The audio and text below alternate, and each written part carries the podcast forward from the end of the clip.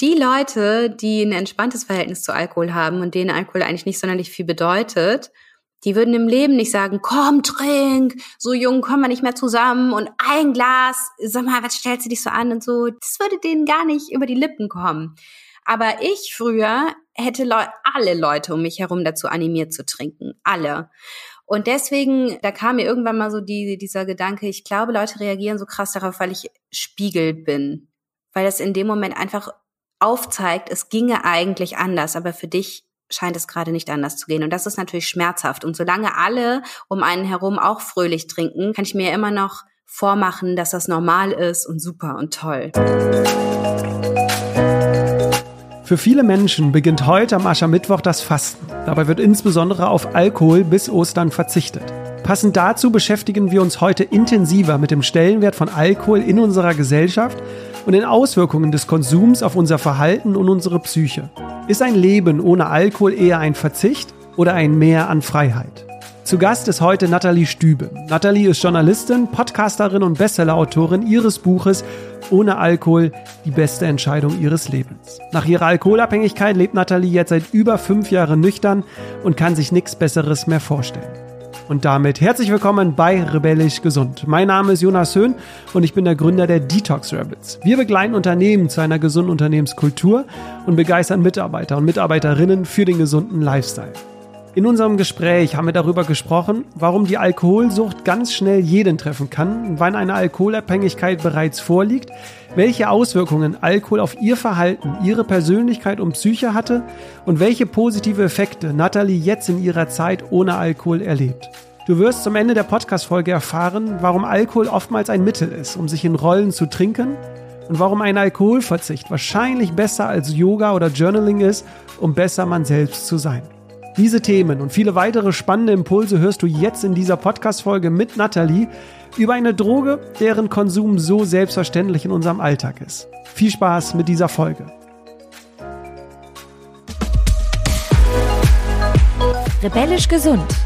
Der Podcast von den Detox Rebels zu deinem gesunden Lifestyle. Liebe Nathalie, schön dich äh, digital begrüßen zu dürfen. Du bist aus Rosenheim zugeschaltet, also Nähe München. Genau, danke, dass ich da sein darf. Rosenheim liegt so zwischen München und Salzburg. Mittlerweile zählt es auch schon zum Münchner Speckgürtel. Je teurer das in München wird, desto attraktiver wird's hier auch. Aber es ist eh eine sehr attraktive, süße Stadt. Ich liebe es hier.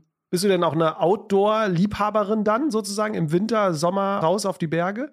Ja, nicht so ganz krass, wie man das vermuten könnte. Also ich gehe gern joggen, aber ich gehe gerne eine halbe Stunde dann hier am Inn joggen und manchmal gehen wir auch wandern, aber jetzt nicht so total exzessiv.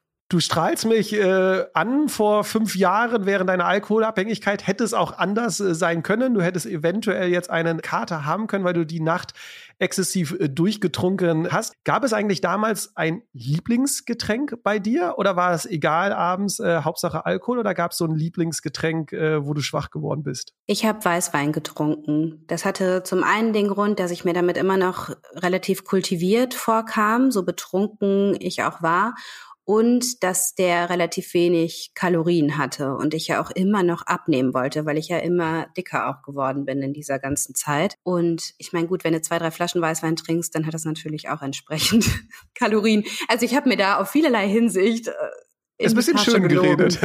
Ja. Gibt es denn jetzt auch aktuell ein alkoholfreies Lieblingsgetränk bei dir? Oder ist es einfach das Wasser? Oder gibt es so ein spezielles alkoholfreies Getränk? Ist tatsächlich Wasser.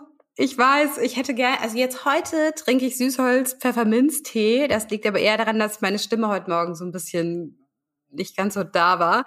Aber ich trinke echt am allerliebsten Wasser, Sprudelwasser. Herzlich willkommen im äh, Club. Auch ich bin ein großer äh, Wasserverfechter. Äh, Während meiner Jugendzeit, wo ich keinen Alkohol getrunken habe und immer in die Clubs äh, losgezogen bin, da war es die Sprite. Also Sprite war damals so mein äh, oh. Lieblingsgetränk. Aber wenn man sich natürlich mit dem Thema Gesundheit und Zucker und all den anderen Sachen beschäftigt, irgendwann bin ich dann auf das Wasser damals dann umgestiegen. Aber von daher, ich kann nachvollziehen und ich freue mich total auf ein kaltes Sprudelwasser. Aber natürlich. Ich finde es auch echt geil. Also wenn ich im Restaurant sitze und dann kommt, dann wird mir das Sprudelwasser serviert. Oder hier, wir haben in unserer Wohnung, das ist der größte Luxus, den ich mir vorstellen kann, haben wir diesen Sprudelwasserzubereiter. Also wir haben an unseren Wasserhahn so ein Ding angeschlossen, in das du diese Patronen reindrehen kannst und dann kommt aus dem Wasserhahn Sprudelwasser und jedes Mal, also wir, wir haben dann verbraucht, das ist wirklich unglaublich. Und jedes Mal, wenn ich am Spülbecken stehe und mir so ein frisches Sprudelwasser zapfe, denke ich so, boah, ist das geil. Sehr schön. also ich spüre auch die Freude, genau. Ich, ich spüre die Freude und die Begeisterung äh, bei dir. Genau darum geht's ja äh, heute. Wenn die Folge rauskommt, äh, liebe Zuhörerinnen, lieber Zuhörer, du wirst, äh, wenn du die Folge hörst, äh, beginnt für viele Menschen das Fasten. Also viele Menschen werden auf Süßigkeiten verzichten, aber auch auf das Thema Alkohol beziehungsweise auf den Alkoholkonsum. Für viele Menschen ist es nämlich viel selbstverständlicher zu trinken, als keinen Alkohol zu konsumieren. Und äh, da wäre so meine erste Frage an dich, Nathalie. Was denkst du, hast du eine Erklärung, warum Alkohol so eine große Bedeutung in unserer Gesellschaft spielt? Das hat verschiedene Gründe. Also eine Sache, die ich zum Beispiel wirklich interessant fand, war, dass wenn wir so zurückgehen ins Mittelalter, dass du zum Beispiel noch gar keine Kanalisation hattest. So, die Leute haben einfach alles, was an Müll und Unrat und sonst eben was, was heute durch Abwasser praktisch abgeleitet wird, das ging einfach in die Flüsse. Ne? Das heißt, wenn du in der Stadt gelebt hast, also vor allem wenn du in der Stadt gelebt hast, dann war Wasser giftig. Und das ist jetzt ein Grund von vielen. Und es wird ja immer so schön gesagt, dass Martin Luther gesagt hat, dass Bier praktisch gibt den Leuten Bier zu trinken. Ich habe dieses genaue Zitat jetzt gerade nicht im Kopf.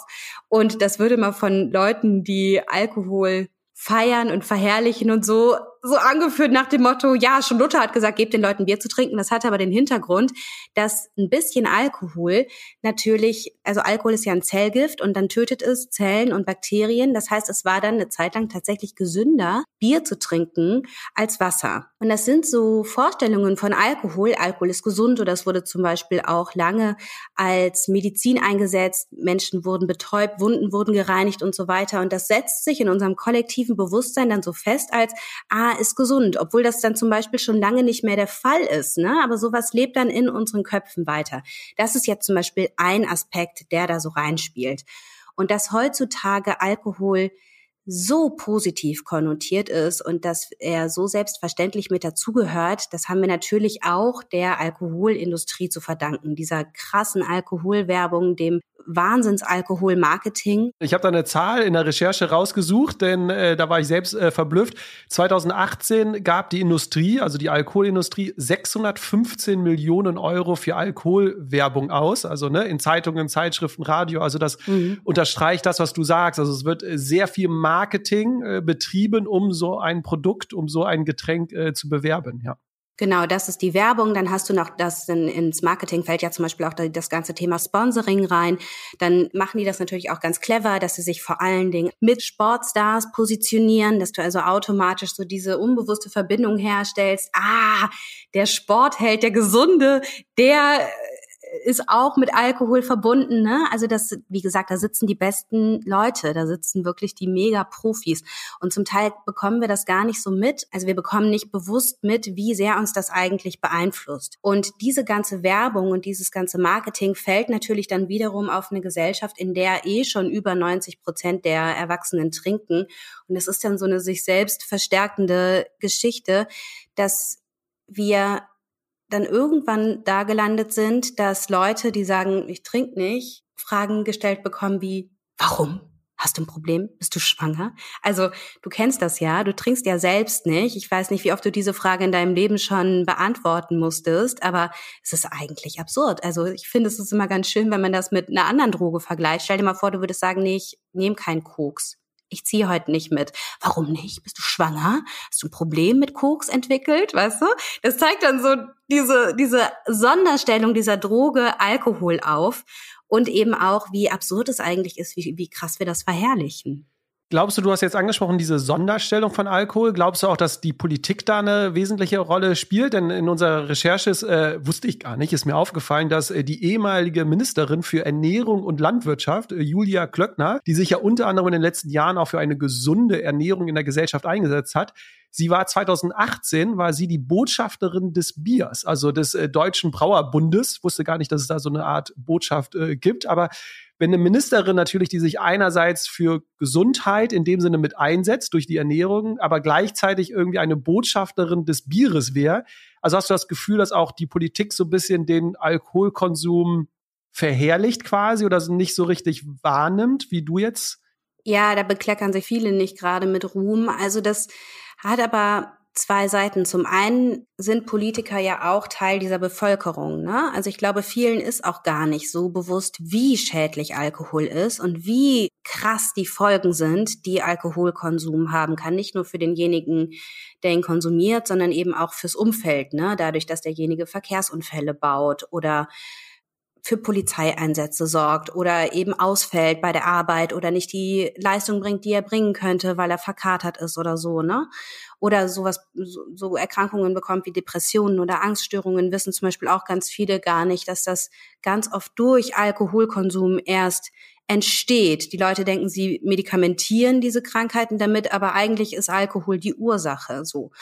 Das heißt, die Politiker und Politikerinnen sind Teil dieser Bevölkerung und auf der anderen Seite ist es natürlich auch kein beliebtes Wahlkampfthema, wenn du sagst, wir setzen jetzt mal Maßnahmen um, die tatsächlich die Bevölkerung schützen würden. Also wir schränken die Alkoholwerbung ein oder wir sorgen dafür, dass es nicht überall 24-7 verfügbar ist an Automaten und Tankstellen. Und also es ist ja wirklich unglaublich. Du gewinnst damit keinen Wahlkampf und das ist natürlich auch einfach wirklich eine Milliardenindustrie. Also ich habe mal mit Rolf Füllinghorst gesprochen, das ist der ehemalige Leiter der deutschen Hauptstelle für Suchtfragen. Der war mal an einem Prozess beteiligt, der dazu führen sollte, dass ein paar dieser Maßnahmen umgesetzt wurden. Und der meinte, es war unglaublich. Da habe ich mal erlebt, wie vernetzt und wie verzweigt die eigentlich sind in unserer Gesellschaft, weil dann gehen nicht nur die Brauereien auf die Barrikaden und sagen, dann sponsern wir aber keine Sportfeste mehr oder so. Also ich, ne, ich erzähle jetzt einfach mal so Beispiele, sondern dann kommen auch die lokalen Radiosender, dann kommen die Zeitungen, in denen die verschiedenen Hersteller inserieren. Das ist irre, was für Auswirkungen beziehungsweise wo dieses Geld überall drin steckt. Und dann ist es hinterher dazu gekommen, dass im Grunde nichts verändert wurde gesetzlich. Also ja, da sehe ich jetzt auch bei der neuen Regierung nicht unbedingt, dass sich da was ändern wird ich habe für mich da die Konsequenz draus gezogen, was so den politischen Aspekt angeht, kann ich wahrscheinlich nicht so viel erreichen. Ich sorge eher dafür, dass die Leute nüchtern werden, vor allem eben die, die ein Problem hatten, wobei ich auch merke, dass viele meinen Podcast hören und sagen, ich hatte jetzt nicht unbedingt ein Problem, aber ich finde es irgendwie so cool, jetzt nüchtern zu sein und klar zu sein und da zu sein. Also ich äh, sorge da eher für so eine sanfte Revolution von unten, wie ich das mal genannt habe, und verändere einfach die Verhältnisse, ohne darauf zu warten, dass irgendjemand das von oben macht. Aber das ist ja das äh, Schöne, wir müssen ja nicht auf das äh, System, auf die Regierung, auf die Gesellschaft warten, sondern jeder kann es ja individuell für sich äh, schon verändern. Und genau darum äh, soll es ja heute gehen. Ich glaube, die Zuhörer und Zuhörer können sich jetzt auch vorstellen, welche Feedbacks wir auf unsere alkoholfreie Party 2015, 2016 in Deutschland hatten, als wir damit angefangen haben. Aber genau darum soll es ja jetzt gehen. Wie können wir mit dem Thema Alkohol vielleicht anders oder besser in der Gesellschaft umgehen? Während ich, du hast es angesprochen, während ich es ja nur aus einer Perspektive betrachten kann, weil ich einfach bis auf ein, zweimal gar kein Alkohol trinke, hast du ja alles durchlebt quasi. Du warst einmal die Person, die abhängig war, aber jetzt, wie im Intro ja auch erwähnt, seit fünf Jahren nüchtern. Lass uns mal kurz bei der Alkoholabhängigkeit starten. Denn es gibt ja viele Menschen, die nicht nur manchmal und ein bisschen trinken, sondern auch einige Menschen, die sehr regelmäßig und sehr viel trinken gab eine Umfrage, dass äh, Corona auch den Konsum von Alkohol nochmal bestärkt hat. 43 äh, Prozent einer Umfrage trinken jetzt häufiger als noch vor der Pandemie. Was gibt es denn jetzt so für Anzeichen, dass man vielleicht süchtig nach Alkohol ist oder alkoholabhängig ist? Hast du da so paar Tipps, wie man für sich das selbst erkennen kann quasi? Also ab wann spricht man von einer Abhängigkeit oder ab wann könnte es ein Problem geben? Also dass es kritisch wird, das merkt man immer schon ganz gut daran, wenn man Alkohol tatsächlich gezielt als Droge einsetzt. Also Drogen haben ja die Eigenschaft, dass sie verändern, wie wir denken und wie wir fühlen. Und wenn ich jetzt anfange, abends Alkohol zu trinken, um Stress abzubauen, um den Tag zu vergessen, um mich zu belohnen für die tolle Leistung, die ich erbracht habe, oder um zu vergessen oder um mit schwierigen Gefühlen umzugehen, weil ich meine, dass ich das alleine nicht so richtig hinbekomme Das sind schon so Indikatoren dafür, dass es in eine kritische Richtung geht. Menschen, die das machen, haben noch nicht alle automatisch ein Alkoholproblem. Aber das ist tatsächlich, dann, dann sind wir schon weg vom Genuss, ne? Dann sind wir schon weg vom, vom reinen, ich trinke tatsächlich, weil ich gerade genieße. So. Da sind wir schon bei der Wirkung, die diese Droge hat. Und ein ganz guter Indikator, der ist jetzt nicht wissenschaftlich belegt, aber der passt eigentlich immer, ist, wenn du schon anfängst zu googeln, wann habe ich ein Alkoholproblem, welcher Alkoholkonsum ist noch normal, ab wann bin ich Alkoholiker und so weiter. Das ist ein ziemlich gutes Indiz dafür, und ich spreche da jetzt aus meiner Erfahrung nur, dass du schon ein Alkoholproblem hast. Oder ne, deine innere Stimme, die kommt immer wieder hoch und sagt, du, ich glaube, irgendwie stimmt das nicht so richtig mit dir und deinem Umgang mit Alkohol. Da kann man eigentlich ganz gut drauf vertrauen, dass diese innere Stimme richtig liegt. Und wenn wir uns dann tatsächlich so im wissenschaftlichen Bereich bewegen. Es gibt diese sechs Diagnosekriterien der WHO. Für mich war allerdings ein ganz anderer Aspekt entscheidend. Ich habe mit einem Alkoholismusforscher mal gesprochen im Zuge mein, einer meiner allerersten Recherchegespräche. Mittlerweile ist er übrigens mein Doktorvater. Das ist, ganz, das ist wirklich ein toller Mann. Michael Seuker heißt der. Und der meinte zu mir damals, für ihn sind die beiden Kernkriterien für eine psychische Abhängigkeit zum einen das Craving, also, dass du immer wieder so ein krasses Verlangen hast zu trinken. Und zum anderen ist es der Kontrollverlust. Also in meinem Fall bedeutete das, ich habe einmal angefangen zu trinken und ich konnte nicht mehr aufhören. Ich konnte Pausen machen, wochenlang, monatelang und sogar ganz am Ende, als ich wirklich schon richtig tief drin gesteckt habe, hatte ich zwischen meinen krassen Abstürzen drei bis vier alkoholfreie Tage. Da habe ich nicht getrunken. Und das war dann auch in Ordnung. Aber sobald ich wieder angefangen habe, war es, als würde sich in meinem Kopf so ein Schalter umlegen. Und dann habe ich kein Ende gefunden. Dann habe ich wirklich erst aufgehört zu trinken, wenn entweder wirklich nichts mehr da war oder ich besinnungslos geworden bin oder eingeschlafen bin. Und das war Kontrollverlust in meinem Fall. Kontrollverlust kann aber halt auch bedeuten, dass du dir immer wieder vornimmst, ich trinke heute Abend nichts und dann trinkst du doch. Also ich habe meine Frau kennengelernt, die hat 30 Jahre lang jeden Abend eine halbe getrunken, also einen halben Liter Bier, sagt man in Bayern dazu. Und jeden Morgen hat sie sich vorgenommen, ich trinke heute Abend nicht. Und jeden Vormittag ging dann diese innere Debatte los, vielleicht doch nochmal heute Abend und so dieses klassische, diese klassische Suchtdebatte, die sich dann im Kopf abspielt und die auch alles andere überlagert. Das ist Wahnsinn, was man für eine Energie damit verschwendet. Und jeden Abend ist sie dann vor dieser halben in die Knie gegangen und hat sie doch getrunken. Und auch das ist Kontrollverlust. Oder eben auch, ich nehme mir vor, ich trinke nur ein Glas und dann wird's aber doch wieder die Flasche. Und als ich das gehört habe, dachte ich, ah, okay, ich muss gar nicht täglich trinken, um abhängig zu sein. Ich muss gar nicht zittern. Das beginnt schon viel früher. Und das war für mich ein, so ein Augenöffner damals. Ich wollte nur sagen, und dass wir auch von diesem Klischee wahrscheinlich wegkommen, dass es eine gewisse Personengruppe sind, wenn wir über Alkoholiker sprechen oder über Alkoholabhängige, weil das darf ich ja sagen, wenn man dich anschaut, ich meine, du sagst auch in ganz vielen Interviews, du warst ja nach außen, hattest ein tolles Leben, erfolgreich äh, im Beruf. Du hattest jetzt auch keine Traumata in der Kindheit oder hast du da irgendwelche Probleme gehabt, sondern bist äh, wohlbehütet aufgewachsen. Das heißt, es kann in dem Sinne jeden oder jede Person auch treffen und wegkommen zu von den Klischees. Alkoholabhängigkeit sind ja nur gewisse Menschen, die wir ja dann sofort in unserem Kopf irgendwie haben. Ne? Ja, also in meinem Buch schreibe ich, Alkohol diskriminiert nicht. Und ich finde, das trifft den Nagel auf den Kopf, weil es ist tatsächlich gerade bei Alkohol ganz oft so, dass Gewohnheit in die Abhängigkeit führt dass es oft nicht mehr ist. Klar, es spielen immer ein paar mehr Faktoren rein, also was zum Beispiel auch ein großer Einflussfaktor ist, wie viel vertrag ich, ne? Weil klar, Menschen, die wenig Alkohol vertragen, trinken wenig Alkohol. Je weniger Alkohol du trinkst, desto, desto geringer ist die Wahrscheinlichkeit, dass du abhängig wirst, ne? Das ist immer so ein, so ein Mosaik an Ursachen. Aber ganz oft führt es eben über die Gewohnheit. Das war für mich zum Beispiel auch ein Augenöffner, weil ich dachte, ah krass, ich muss gar nicht irgendwie eine scheiß Kindheit gehabt haben oder so. Ganz oft ist es einfach der Fakt, dass du Alkohol trinkst, dass Alkohol die Mechanismen in deinem Hirn verändert, dass Alkohol einfach abhängig macht. Dass Drogen einfach manchmal abhängig machen, wenn wir sie regelmäßig konsumieren. So einfach kann es manchmal sein, ne? Ja, du hast es ja eben angesprochen, dass äh, viele Menschen ja Alkohol trinken, um zu, also um Stress abzubauen, um gewisse Emotionen zu übertönen quasi. Ne? Man kann jetzt natürlich auch Alkohol austauschen durch was anderes. Bei manchen ist es die Schokolade, bei manchen ist es der Spielautomat, bei manchen ist es Social Media oder das äh, Handy. Bei vielen Menschen ist es aber Alkohol. Das heißt, wir denken ja, wir trinken dann Alkohol, um uns besser zu fühlen, aber eigentlich passiert ja genau das Gegenteil, oder? Also das hast du ja wahrscheinlich auch selbst gemerkt. Man denkt irgendwie, ich trinke jetzt, um mich besser zu fühlen. Aber das ist ja irgendwie so ein Trugschluss, weil eigentlich geht's ja einem viel schlechter danach. Ja, also da habe ich mal was Interessantes gelesen, dass wenn so unser Hirn strebt immer nach Balance. Und es gibt so eine Faustregel, kein Effekt ohne Gegeneffekt. Das heißt, wenn du trinkst und dann bist du beruhigt und dann bist du kurz glücklich, dann hast du praktisch genau diesen Effekt, diesen gegenteiligen Effekt, der kommt auch. Und der kommt dann meistens am nächsten Morgen wenn du das schon, vielleicht schon gar nicht mehr mit Alkohol in Verbindung bringst, wenn du dir denkst, oh, mein Leben ist so anstrengend und ich bin so gestresst und irgendwie bist du auch voll gereizt und dünnhäutig und so und denkst dir aber einfach, das liegt am Leben, weil das Leben halt so anstrengend ist und ziehst gar nicht diese Verbindung dazu, dass das vielleicht an diesen ein, zwei Gläsern Rotwein vom Vorabend liegt, weil in dem Moment, in dem du die getrunken hast, ging es dir ja besser.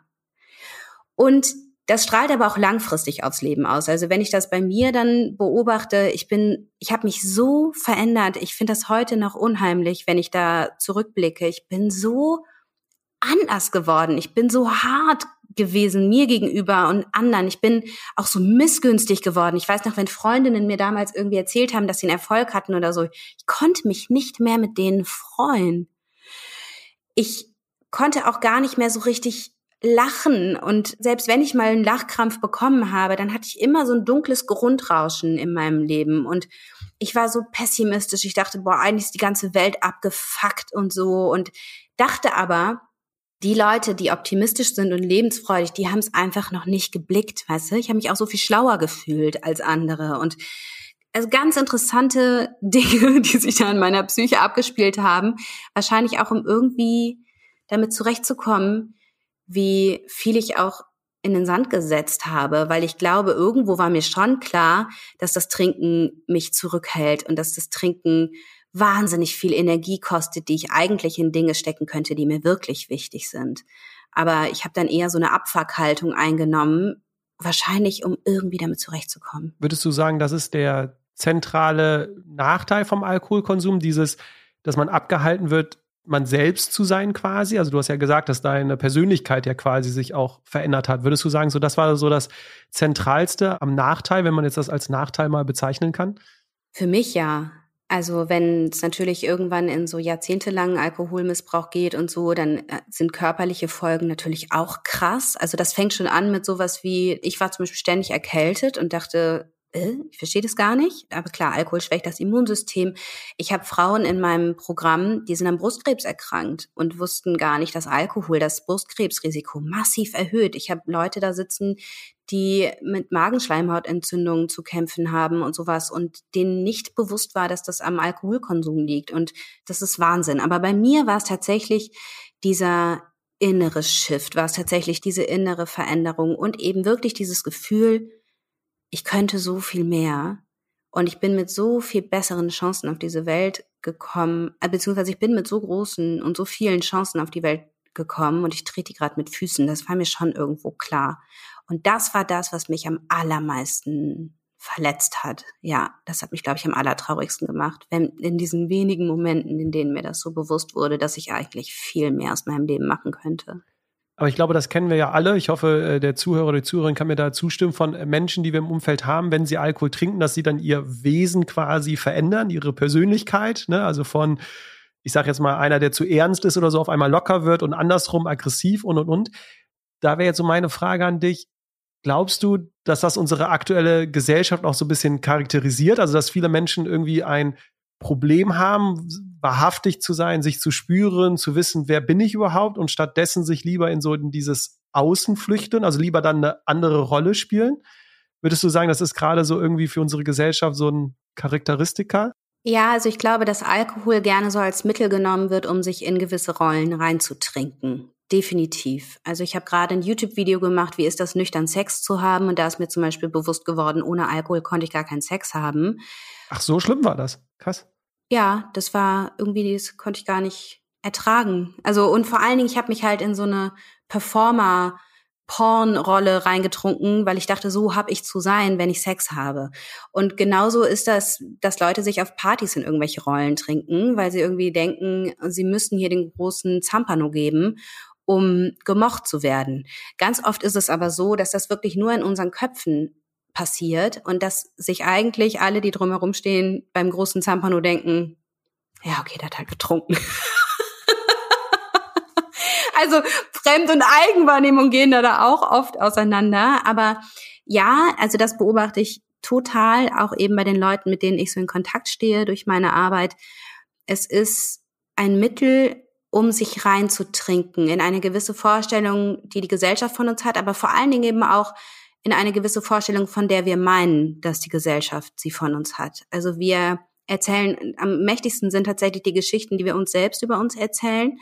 Und das ist nämlich zum Beispiel auch ganz befreiend. Ich will jetzt gar nicht vorgreifen, aber wenn man dann nüchtern wird, dass man bei so vielen Dingen erkennt, krass, das ist gar nicht so. Das habe ich mir einfach nur mein Leben lang erzählt. Ja, ich kann es ja immer nur aus der einen Perspektive ja mitbekommen. Also ne, ich erlebe ja quasi alle Menschen in den letzten Jahrzehnten ja immer auf Partys äh, nüchtern und stelle ja dann einfach nur fest, wer hat sich wie verändert. Und klar, manche Menschen entwickeln sich positiver quasi, wo ich mir denke, so, uh, wenn du ein bisschen was getrunken hast, kann ich ganz anders mit dir irgendwie umgehen, als wenn du irgendwie nüchtern wärst. Aber äh, natürlich hatte ich auch ganz viele Menschen in meinem Umfeld, wo ich mir denke, wenn du ein bisschen zu viel getrunken hast, dann werden wir nicht gemeinsam noch weiterziehen oder so, weil es dann für mich ganz schwierig war, mit diesen Menschen noch irgendwie umzugehen, weil ich war ja so bei mir und die waren irgendwie ganz woanders. Darf ich da noch kurz ja, unterbrechen? Klar, diese Veränderung, und das ist, glaube ich, das, was vielen nicht so bewusst ist, diese Veränderung geschieht eben nicht nur an dem Abend, an dem du trinkst. Und das war auch etwas, das ich lange nicht erkannt habe. Also ich bin so lange durch mein Leben gegangen und dachte, was fehlt mir?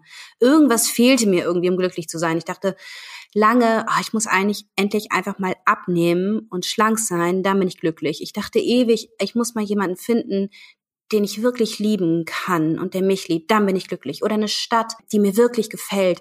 Oder ich muss endlich mal im Job ankommen. Weißt du, nicht so dieses ewige freie Mitarbeit oder so, sondern wirklich mal so richtig, richtig, richtig Karriere machen. Wobei es objektiv betrachtet natürlich irgendwo aufwärts ging. Aber ne, ich hatte ja da auch große Ziele und dachte, wenn ich das alles erreiche, dann, dann habe ich das erreicht, das mir fehlt und habe nicht erkannt, dass dieses ganze, diese Anxiety, weißt du, diese ewige Sorge, dieses ewige Ziehen im Magen, dieses ewige, ich habe Angst, aber ich weiß gar nicht wovor und so, dass das halt durch den Alkoholkonsum entstanden ist. Und das ist eben auch eine Veränderung, die Alkohol in uns bewirkt, die gar nicht so offensichtlich ist wie an so einem Partyabend. Das wollte ich noch kurz hinzufügen.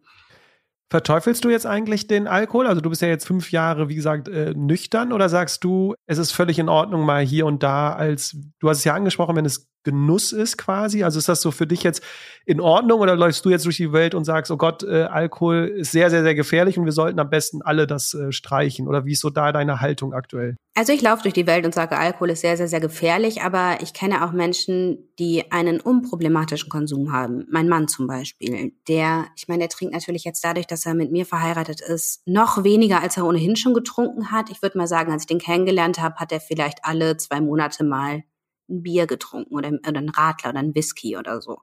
Und jetzt, ich meine, es kommt auch durch Corona, ich weiß gar nicht, wann der das, doch, ich weiß, wann der das letzte Mal getrunken hat. Auf dem Geburtstag meiner Cousine vor einem Jahr. Und da hat er sich dann halt mal so ein Glas Sekt genommen, als das Tablett rumging. Und das ist tatsächlich unproblematischer Konsum. Und da denke ich mir, wieso soll ich da jetzt neben sitzen und denken, du weißt, dass Alkohol ab dem ersten Tropfen Krebs fördernd sein. Also da muss man irgendwie auch ein bisschen realistisch und auf dem Teppich bleiben. Das sehe ich schon. Aber ich möchte dafür sensibilisieren, dass es viel schneller problematisch ist, als wir denken. Dass es eben nicht erst problematisch ist, wenn wir dem Extrembild in unseren Köpfen entsprechen, sondern dass diese Grenze zwischen Genuss und problematisch viel, viel schneller überstritten ist, als wir das meinen. Und ein ganz guter Indikator dafür, dass es noch nicht problematisch ist, ist tatsächlich, als würde ich die Bedeutung, die Pfefferminztee für dich hat. Ja, ich trinke halt mal irgendwie heute einen Pfefferminztee und wenn keiner da ist, dann interessiert es mich eigentlich nicht und es beschäftigt mich auch nicht weiter. Wenn das wirklich der Fall ist, Herrgott, dann trink. Hey. Aber, und das habe ich nämlich letztens auch mit meinem Mann mal drüber gesprochen, weil er meinte, dass das jetzt bei ihm so ist, heißt ja nicht, dass es nicht auch kippen könnte ne, sagen wir mal, jetzt irgendwie der Sommer wird mega und er geht mit Freunden weg, die was trinken und das passiert immer häufiger und so. Und dann meint er eben auch, das ist ja nie so, dass du dann einmal in diesem, oh, es ist für mich total unproblematisch drin bist, sondern man muss schon ein bisschen achtsam und wachsam sein. Also man muss einfach im Hinterkopf haben, es kann halt für viele Menschen halt eine Droge werden, also zu einer Sucht halt einfach äh, werden. Genau. Aber du hast ja gesagt, es ist völlig in Ordnung, wenn man Lust hat, in diesem Moment diesen Alkoholgeschmack äh, zu haben, quasi als Genussmittel, dann wäre es in Anführungsstrichen auch völlig in Ordnung. Obwohl, und äh, das will ich noch mal kurz mit dir besprechen, weil das habe ich immer mitbekommen, wenn dann Menschen mit mir gesprochen haben und sagen, Jonas, es gibt Studien da draußen, die sagen, dass äh, Menschen äh, gesünder leben, wenn sie ab und zu trinken, als Menschen, die gar nicht trinken. Du lächelst schon und wäre jetzt mal gespannt, deine Meinung zu hören. Aber wenn ich so die Studie mir anschaue, ist es ja eher eine falsche Auswertung dieser Studie, weil es geht ja nicht darum, dass der Alkohol, wenn der in dein Blut kommt, dass das gesund ist, sondern es geht ja eher um dieses Gesellige, man ist mehr mit Menschen irgendwie unterwegs, dass das ja eher dazu geführt hat, dass diese Menschen gesünder waren quasi, weil sie sich mit mehr Menschen abgegeben haben, aber nicht dieser Fakt, Alkohol ist ins Blut gekommen, oder? Oder wie siehst du diese Studien, die da immer zitiert werden? Was bei diesen Studien eben oft auch so falsch läuft, ist, du hast da diese J-Kurve, ne? Du hast praktisch hier welche, die eine höhere Möglichkeit haben zu sterben, ganz links. Das sind die, die abstinent leben. Dann geht es so ganz steil runter. Dann sind hier die, die ein bisschen trinken, die haben eine niedrigere Wahrscheinlichkeit zu sterben. Und dann geht es so exponentiell nach oben. Je mehr du trinkst, desto höher ist die Wahrscheinlichkeit, dass du stirbst. Und jetzt ist aber ganz interessant, dass die in diese Studien eben Abstinenzler reingerechnet haben, die aufgehört haben zu trinken, weil sie ein Problem hatten. Und bis du aufhörst zu trinken, weil du ein Problem hast, beziehungsweise und auch im medizinischen System aufschlägst, ist es halt meistens so, dass du schon Leberschäden hast und so weiter und so fort. Das heißt, das, das ist eigentlich eine verzerrte Auswertung der Studie, weil du da Leute mit reinnimmst, die halt jahrzehntelang stark getrunken haben. So. Und deswegen, wenn du das dann praktisch rausrechnest, dann relativiert sich das wieder. Je mehr du trinkst, desto, ne, dann ist es praktisch nur noch eine lineare Kurve. Und es gibt noch so einige andere Aspekte, die bei solchen Studien methodisch einfach nicht ganz sauber sind und die dann die Ergebnisse verzerren. Die dann aber, und ich meine, die Alkoholindustrie finanziert selbst Forschung und dann kommen halt solche Studien manchmal raus und das klickt gut, dann geht das in die Medien, das ist wieder dieser Kreislauf, den ich eben angesprochen habe.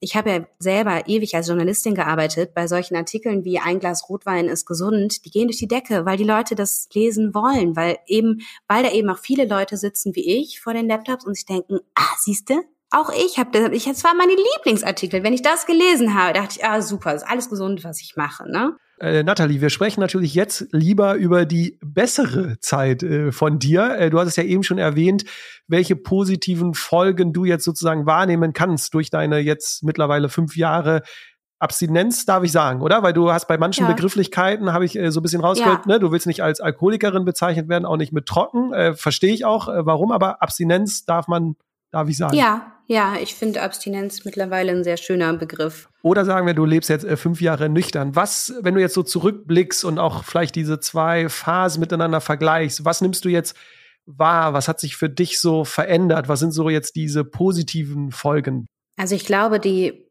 fundamentalste Veränderung, die so eingetreten ist, ist tatsächlich, dass ich mich mag wieder und dass ich mich so sicher mit mir fühle dass es mir zwischendurch in dieser dunklen Zeit total abhanden gekommen. Also ich habe mich wahnsinnig gehasst und ich habe mich so orientierungslos gefühlt und bei jeder Entscheidung, die ich irgendwie getroffen habe, dachte ich, war das jetzt richtig, war das jetzt nicht richtig? Ich weiß gar nicht, wo ich hin will, wer ich bin und so.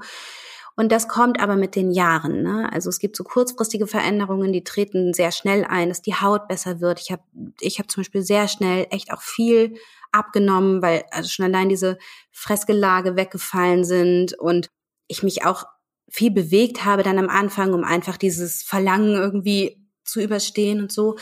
Aber je länger ich nüchtern war, desto mehr hatte ich so das Gefühl, egal welche Herausforderungen mir das Leben so stellt, ich kann die alle meistern das ist einfach das Gefühl, dass ich am allermeisten abfeier. Also ich wach morgens auf mit klarem Kopf und ich habe Lust, mein Leben zu leben. Und selbst wenn es irgendwie, wir haben eben im Vorgespräch darüber gesprochen, dass hier Ander und meine Kinder in Quarantäne sind, dass meine Haushaltshilfe jetzt Corona hat, dass dann seit Monaten hier alles Kopf steht. Und das treibt mich manchmal wirklich an meine Grenzen, wie wahrscheinlich gerade jeden diese Pandemie an ihre Grenzen treibt. Und trotzdem stehe ich dann hier und denke mir, aber alles gut, ich kann das alles meistern. Und selbst wenn es Tage gibt, an denen ich dann irgendwie drei Tafeln Schokolade esse, was mich gerade alles so ankotzt, dann ist es trotzdem so viel besser, als es war, weißt du? Und ich meine, gut, was eben auch kam, dadurch, dass ich dann angefangen habe, mich selbst so zu mögen, habe ich dann auch einen Mann gefunden, dem ich mich zeigen konnte, wie ich bin, mit dem ich eine wirklich schöne Ehe so aufgebaut habe, mit dem ich mich so als Team verstehe, den ich unwahrscheinlich gerne mag und so. Das sind natürlich dann auch alles noch so Dinge, die eingetreten sind, die nach und nach auch meine Lebensqualität krass verbessert haben. Also ich habe irgendwo mal gesagt, es gibt ja so dieses Keystone Habit, ne? Der Keystone ist ja im Bogen der Stein, der ganz oben sitzt und der sich praktisch auf die Stabilität dieses ganzen Bogens auswirkt. Und Alkohol war im Grunde so mein negatives Keystone Habit. Das hat alles ins Wanken gebracht. Das hat Probleme entstehen lassen. Das hat Probleme verschärft, die schon da waren. Und meine Abstinenz ist tatsächlich der Keystone, der alles wieder so besser gemacht hat, der sich nach und nach in alle Bereiche meines Lebens ausgewirkt hat, der überall drauf ausstrahlt und nach und nach dafür gesorgt hat, dass es mir wieder richtig, richtig gut geht. Würdest du also der These zustimmen, dass der Verzicht auf Alkohol oder das Nicht-Trinken Menschen wieder mehr mit sich in den Einklang bringt und wahrscheinlich besser ist als jede Yogastunde, jedes Coaching, jedes Ratgeberbuch, was ja aktuell auch jeder beschäftigt sich mit sich, dass das irgendwie stimmen könnte, also wenn man eher auf Alkohol verzichtet, dass das wahrscheinlich fast viel besser wäre als jede Yogastunde und und und? Ja, definitiv. Aber also vor allen Dingen, wenn man sich jetzt von Yoga verspricht, eine Verbindung zu sich aufzubauen und zu der Welt und so weiter und das mit Alkohol kombiniert, dann ist es einfach so ein Nullsummenspiel und vielleicht sogar noch, noch schlechter. Oder genauso verhält es sich mit Therapie. Wie viele Menschen kenne ich, die Psychotherapie machen und die sich sagen, ich mache das seit zehn Jahren und irgendwie es tut sich nichts und dann hören sie auf zu trinken und plötzlich ergibt alles Sinn und es geht so, ne, die Entwicklung geht so nach oben, was aber klar ist, du bist einfach nicht wirklich bei dir. Du hast immer diese Watte, nicht nur im Kopf, sondern wirklich auch so zu deinem Innern. Du weißt ja gar nicht, wer du bist und was du willst, weil immer alles nur benebelt ist. Und das ist eben das Krasse und das ist auch das, was am Anfang total unheimlich ist, weil du siehst dann plötzlich ganz klar, welche Baustellen du zu beackern hast. Du siehst ganz klar, welche Probleme du hast. Du siehst dann wirklich klar und zwar nicht nur, wie schön das Leben sein kann, sondern wirklich auch, was du alles verkackt hast in den letzten Jahren und worum du dich jetzt kümmern musst. Aber das Schöne ist eben, dass du dann die Energie hast, dich darum zu kümmern und dass es plötzlich auch so machbar erscheint. Und ich rate immer allen, mach das Schritt für Schritt. Also oft ist es tatsächlich so, du hörst auf zu trinken und siehst so einen Berg, werd erstmal nüchtern. Aber bevor wir auf die Schritte gehen, da wäre nämlich meine Frage, was ist denn so vor diesen Schritt für Schritt? Also du hast ja angesprochen, viele wollen es ja auch gar nicht wahrhaben, dass ich ein Problem mit Alkohol habe, weil die sagen, ich trinke doch nur einmal die Woche und so, ne? Aber auch das kann ja ein Problem sein. Also wie schafft man diese Verbindung zu sich, zu sagen, so ist es jetzt eher der Genuss oder ist es eher, also muss man sich dann diese Frage stellen, trinke ich jetzt Alkohol um zu? Das, was du am Anfang gesagt hast, ist das so ein Schritt, sich mal hinzusetzen und darüber Gedanken zu machen? Oder gibt es noch irgendwie was anderes, diese Erkenntnis erstmal zu haben? Ich könnte ein Problem haben quasi. Das ist ja der erste Schritt quasi. Tja, das ist wirklich eine gute Frage, wie man das erreicht wann diese Einsicht eintritt. Ich glaube, ein ganz guter Weg ist tatsächlich, sich damit zu beschäftigen. Es gibt ja jetzt eben auch in Deutschland nach und nach immer mehr Podcasterinnen und Podcaster und YouTuberinnen und YouTuber und Autorinnen und Autoren, die sich damit beschäftigen. Es gibt in, in der US-amerikanischen und britischen Sphäre auch ganz, ganz tolle Literatur und Podcasts und so weiter zu dem Thema. Es ist ein sehr guter erster Schritt, sich damit zu beschäftigen und Podcasts zu hören, Bücher zu lesen. Das bringt einen oft schon so auf den richtigen Gedanken, aber du musst auch bereit dazu sein. Und du hast ja jetzt die äh, Schritte angesprochen. Äh, du hast es ja jetzt äh, durchgezogen. Du bist eines Nachts aufgestanden, hast gesagt, ab heute möchte ich nichts mehr trinken. Das war bei dir. Ja, eher so später Vormittag. Ja. ja aber, mh. Wie hast du es denn jetzt geschafft? Vielleicht kannst du das kurz zusammenfassen, dass du es sozusagen durchgezogen hast. Wenn du jetzt so zurückblickst, gab es da so ein Mittel? Hast du wirklich so Schritt für Schritt ist immer ein bisschen weniger reduziert oder hast du von heute auf morgen wirklich gesagt, komplett raus aus meinem Leben? Also wie hast du sozusagen das jetzt langfristig geschafft? Also ich habe es auf sehr unkonventionellem Wege geschafft. Für mich war an diesem einen Morgen klar, ich höre ganz auf zu trinken. Das hat sich insofern von den vorherigen Malen unterschieden, als ich vorher immer gesagt habe, ich höre jetzt eine Zeit lang auf zu trinken und dann schaffe ich es, normal zu trinken oder kontrolliert zu trinken. Ich habe mir immer alle möglichen Trinkregeln aufgestellt und so. Das hat auf Dauer alles nicht funktioniert. Und an diesem Morgen habe ich gesagt, ich höre ganz auf. Das habe ich auch von jetzt auf gleich gemacht. Also ich habe da nicht irgendwie reduziert oder so. Aber dann bin ich Schritt für Schritt angegangen. Ich habe damals dann schon gedacht, okay, jetzt mache ich alles perfekt. das geht nicht. Also du kannst nicht gleichzeitig aufhören zu trinken und dann irgendwie noch abnehmen und deine Karriere voranbringen und ne, es ist immer erstmal so ein Mess. Es geht immer ein bisschen vor ein bisschen zurück und so. Aber ich habe ganz am Anfang, so ganz, ganz, ganz am Anfang, als allererstes geguckt, was gibt's für Podcasts. Ich war schon immer mega Podcast-Fan, also ein paar Jahre nachdem das mit dem Podcast angefangen hat. Ich liebe Podcasts und habe dann gesehen, ah, okay, da gibt's in den USA irgendwie so ein paar Sober-Podcasts, habe angefangen, die zu hören und dachte, krass, da reden Leute, die sind wie ich, die haben gefühlt wie ich, die haben die ganzen furchtbaren Sachen gemacht wie ich und habe mir dann von denen zunächst mal dieses wunderschöne Gefühl gegeben, ah, ich bin nicht allein mit dem, was ich fühle, weil wenn du süchtig bist, dann bist du der Überzeugung, ich bin die einzige auf dieser ganzen Welt, die so fühlt und die so scheiße ist. Das alleine schon sehr heilsam und dann habe ich mir im allerersten Schritt halt von denen abgeguckt, was machen die, um nüchtern zu bleiben. Also zum Beispiel ich bin ja dann teilweise abends, so an Tag drei, vier oder so, nach Hause gekommen und dachte, okay, was mache ich jetzt? Wenn ich mich nicht betrinke, was mache ich dann? Ich war dann fit und dachte, sich jetzt hinzusetzen mit einem Buch, es erschien mir wirklich völlig absurd. Oder einfach mich hinzusetzen und anzufangen zu arbeiten ohne Wein neben dem Laptop. Das ging irgendwie nicht. Und habe ich schon gemerkt, okay, ich krieg ein krasses Verlangen, was mache ich, was mache ich? Ich bin dann einfach schlafen gegangen. Zum Beispiel glaube, ich hatte das damals aus einem Podcast. Es hat jedenfalls super gut funktioniert, weil du bist, also ich war am Anfang zumindest eh mega müde. Die Morgen waren immer einfach. Da bin ich dann ganz früh wach geworden, habe Yoga gemacht, habe angefangen zu schreiben und war dann schon einfach total aufgeräumt und fit, als ich zur Arbeit gekommen bin. Also das sind dann so kleine Tricks, die ich mir abgeschaut habe, die ich dann irgendwann auch selbst entwickelt habe. Vor dem Hintern habe ich irgendwann auch angefangen, Fachliteratur zu lesen und auch viel so zu positiver Psychologie. Also habe dann eben auch geschaut, nicht nur, was ist das? Was geht da in meinem Kopf ab und in meiner Psyche und in meiner Gesellschaft und was bedeutet das für mich, sondern eben auch, wie kann ich gesund werden? Und dann ging es eben in Richtung positive Psychologie, Achtsamkeit, Persönlichkeitsentwicklung und so weiter. Und da habe ich mir dann so meinen Weg rausgepuzzelt ich glaube ja auch ganz wichtig ist, für sich klar zu machen, äh, warum mache ich das jetzt und es wirklich zu wollen und jetzt nicht nur zu wollen, weil man jetzt zum Beispiel uns beiden zuhört und sagt, okay, ich könnte ja mal es versuchen, sondern wirklich so, du bist ja da wirklich äh, aufgewacht an dem Tag und es war ja wirklich so ein fester Entschluss. Ja, wobei, da gibt's auch unterschiedliche Herangehensweisen. Also für mich war, und ich denke, heute oh, hätte ich bloß so einen Podcast gehabt wie meinen oder so ein Buch wie meines, es hätte wahrscheinlich nicht so weit kommen müssen, wie es bei mir gekommen ist. Mein Leidensdruck war ja so groß, dass ich dachte, ich mache jetzt alles dafür, dass ich mich nicht mehr so fühle.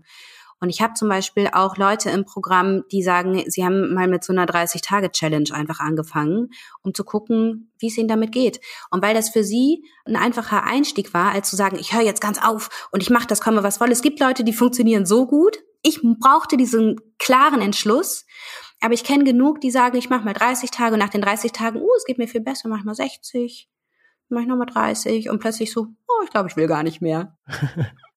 Ja, ich habe nämlich in, in der Recherche hatte ich einen Artikel gelesen und dachte so, okay, eventuell könnte was dran sein, aber ich hatte auch so eine andere Meinung, deswegen ich will einfach mal deine Meinung zu haben. Und zwar äh, ging es in diesem Artikel darum oder um die Meinung, dass wenn man jetzt Alkohol relativ regelmäßig getrunken hat, auch mit Freunden im sozialen Umfeld und so, und dann von heute auf morgen sozusagen das beendet, dass natürlich positive Effekte, du hast es gesagt, ne, Haut wird besser vielleicht, man kann besser schlafen, man ist eher bei sich, aber könnte es auch sein, dass es bei manchen Menschen zu einem negativen Ergebnis kommt, dass die sich vielleicht einsamer fühlen, weil die sich zum Beispiel sagen, ich habe keine Lust jetzt mehr mit den Menschen da um die Häuser zu ziehen, also bin ich jetzt zu Hause und weiß nicht, was ich machen soll. Oder das Essen wird nicht mehr so zelebriert, weil in der Küche wurde sonst immer mit Wein und so getrunken, da hat das immer so stundenlang gedauert und jetzt koche ich und bin nach einer halben Stunde äh, fertig. Also dann kann ich auch gleich dazu sagen, was ich dazu denke. Aber was denkst du dazu sozusagen? Könnte da vielleicht was dran sein, dass Menschen sich erstmal vielleicht dann auch einsamer fühlen, weil sie dann das Gefühl haben, sie können an diesem sozialen Umfeld gar nicht mehr so richtig partizipieren, weil denen das alles gar keinen Spaß mehr macht. Warum soll ich bis drei Uhr nachts da noch um die Häuser ziehen mit meinen Freunden? Ich bleib einfach zu Hause. Also ja, ja, das ist klar. Das ist auch oft so am Anfang. Also es ist nicht so, dass du aufhörst zu trinken und das ist alles easy peasy. Ne, du musst schon viel so umstellen und neu lernen. Und das ist manchmal hart. Deswegen, ich glaube sogar, das ist teilweise eine der größten Herausforderungen, die das so mit sich bringt, da sein Leben umzustellen.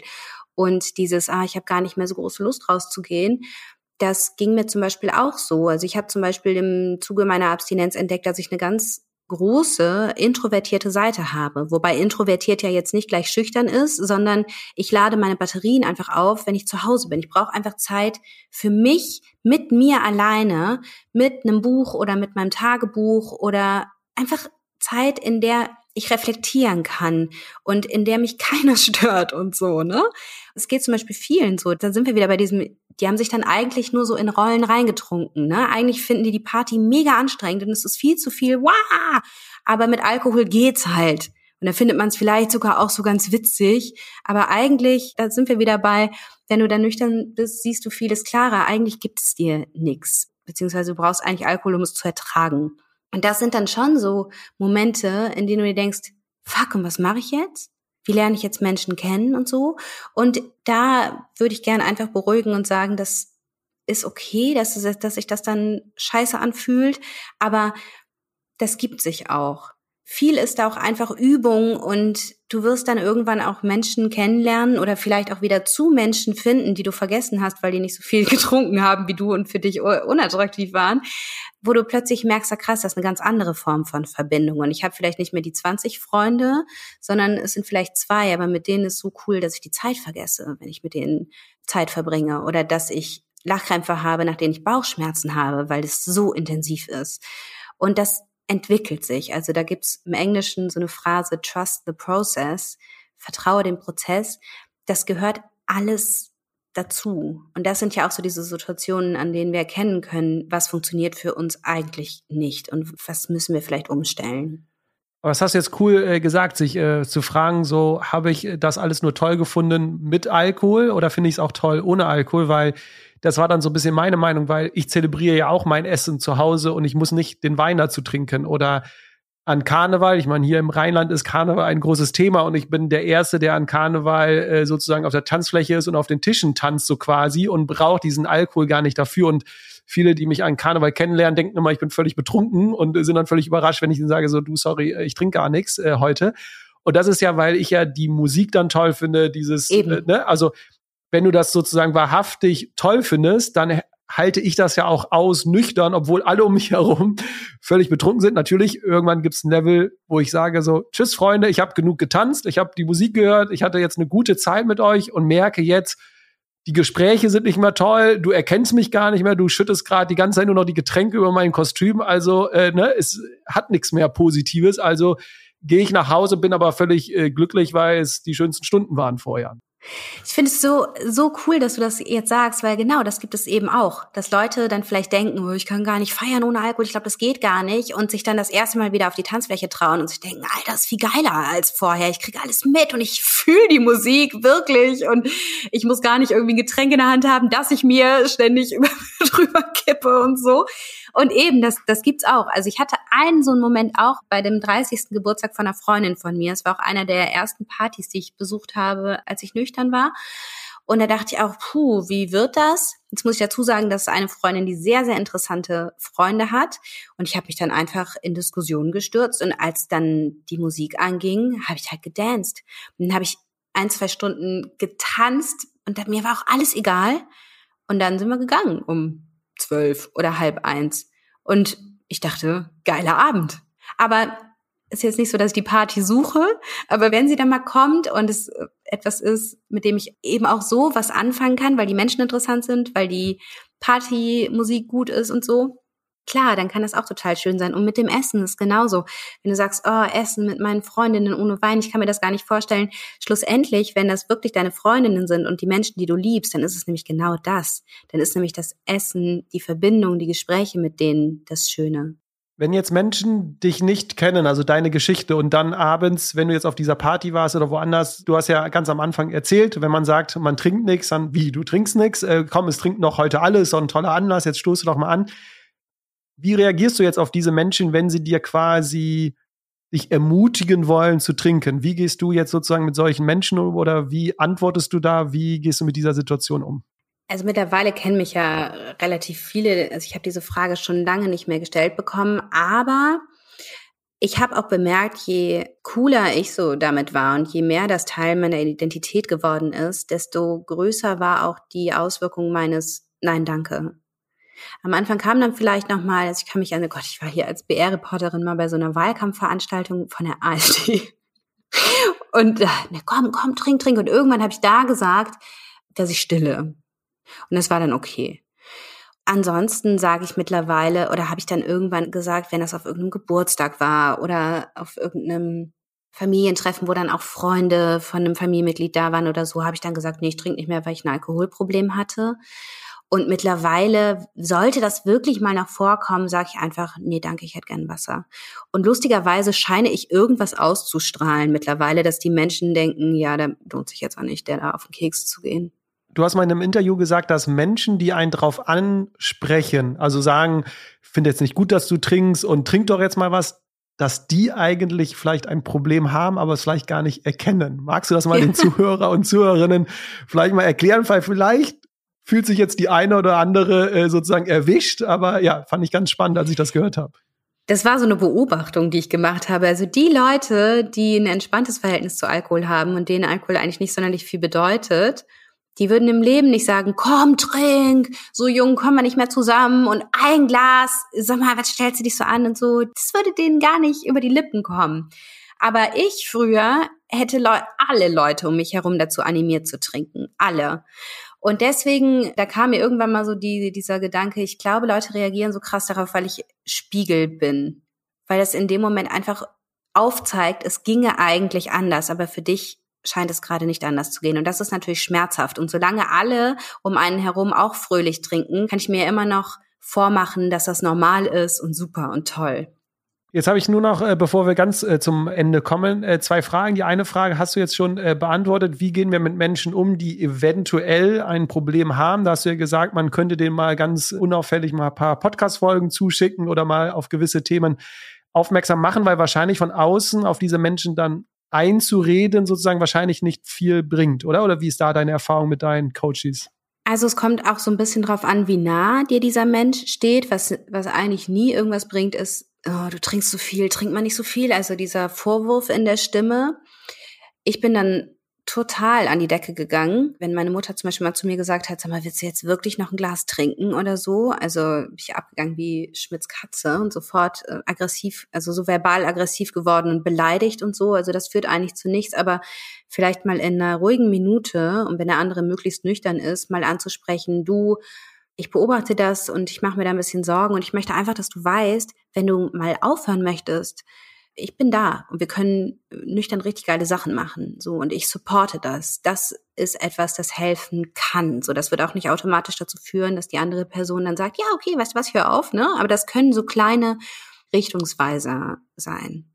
Und die andere Frage war, wie gehen wir mit Menschen um, die nichts äh, trinken und da nicht immer zu sagen, so wie du trinkst nichts, warum, wieso, weshalb, warum, sondern dann einfach mal wirklich aktiv auch zu sagen, was willst du denn stattdessen trinken, sozusagen? Also aktiv auf diese Menschen mal zugehen und zu sagen, so du, ja, ich kann dir auch das und das anbieten, weil das höre ich ja ganz, ganz selten, ne? Wenn dann so. Wäre doch zum ja, Beispiel was, schon mal eine voll nette Geste. Ja, also, ne, weil wenn ich irgendwo unterwegs bin und dann ja, was trinkst du? Nee, ich trinke keinen Alkohol. Dann ist so, ja, also da wird nicht so dieses andere, ja, aber was willst du denn stattdessen trinken? Und so dieses einfach so, das ist völlig normal, sondern es ist kurz so dieses, wie, der trinkt nichts? Und dann ist so kurz, äh, wo ich mir denke, ja, aber ne, biete mir doch jetzt einfach was anderes ja, an. Ja, da fällt mir gerade ein, ich habe so ein befreundetes Pärchen, oh, die kenne ich schon ewig und der Sohn ist auch mein Patenkind und so, mit denen habe ich echt krasse Abstürze so hinter mir, ne? Und da habe ich natürlich dann auch, die haben das natürlich auch irgendwann mitbekommen. Und ich weiß noch, dass ich dann mal wieder bei einer Feier bei denen eingeladen bin und die waren auch lange in der Gastro unterwegs und so, die sind mega. Dass da der Mann, der hat halt Barkeeper gelernt, dass der mir dann so ein total geiles Wasser gemixt hat mit, das war jetzt kein Cocktail, aber das war so ein, so ein Wasser mit Frucht und es war so, ich weiß nicht, was er da reingetan hat. Und er mir das so eingeschenkt hat und meinte, hier, Natis, für dich habe ich für dich gemacht. Und ich erstmal so, da ist nichts drin, oder? Ne? Ich hatte echt ein bisschen Sorge. Und er so, nein, bist du bescheuert, da ist nichts drin. Und ich habe das dann so getrunken und es war so geil. Und da dachte ich noch, ey, ihr seid einfach so geile Gastgeber. Ihr seid so coole Leute. Da musste ich jetzt gerade dran denken, als du das gesagt hast. Also da kann man sich viele Freunde mitmachen. Wenn mir mittlerweile jemand sagt, ich trinke nichts, ich feier das ab. Ich finde das mega. Und ich würde mal sagen, dazwischen liegt vielleicht auch einfach, ja, sag einfach okay. Also es ist natürlich sehr freundlich zu sagen, was kann ich dir sonst anbieten, aber es wäre auch schon viel damit gewonnen, wenn man es einfach mal hinnimmt und als Teil der Realität akzeptiert. Wir sind jetzt so langsam am Ende angekommen, äh, Nathalie, und deswegen will ich noch so ein bisschen in die Zukunft mit dir äh, schauen. Wie geht es denn so mit dem ganzen Thema Alkoholkonsum nach deiner Meinung weiter? Weil ich selbst merke ja schon eine persönliche Veränderung, eine positive Veränderung. Also wenn vor zehn Jahren ich gesagt habe, ich trinke keinen Alkohol, waren die Reaktionen anders wie jetzt äh, heute, ne? weil ja auch natürlich in der Gesellschaft Gesundheit, Self-Care und so immer eine größere Rolle spielt. Ne? Und ich glaube, eher feiern jetzt die Leute richtig ab, wenn du keinen Alkohol feierst. Aber wie siehst du das? So, weil du bist ja nochmal vielleicht in einer ganz anderen Bubble als ich. Wie siehst du so die Entwicklung? Glaubst du, wir sind auf einem guten Weg? Also ich weiß, dass ich ganz oft schon dachte, boah, also ich habe ja damals ohne Alkohol mit Natalie war ja der erste Podcast, der erste deutsche Podcast, der hier gestartet ist und der dieses Thema modern und anders angefasst hat. Und ich weiß noch, dass ich mir ganz oft dachte, krass, ich hätte eigentlich zu keinem besseren Zeitpunkt starten können, weil ich wirklich so mit dem Zeitgeist kam, ne? Jetzt kommen die ganzen Sober Bars und so. Ich glaube nicht, dass das dazu führt, dass Alkohol aus unserer Gesellschaft verschwindet. Aber ich könnte mir vorstellen, dass das so einen Stellenwert einnimmt irgendwann wie Leute, die vegetarisch leben oder vegan dass das halt in gewissen Kreisen immer noch auf Skepsis stößt und vielleicht auch auf Ablehnung, aber dass das eigentlich schon so im Mainstream ankommt, dass man nüchtern lebt. Und zwar egal, ob man jetzt ein Alkoholproblem hatte oder ob man einfach keinen Bock hat, immer dieses Gift in sich reinzuschütten.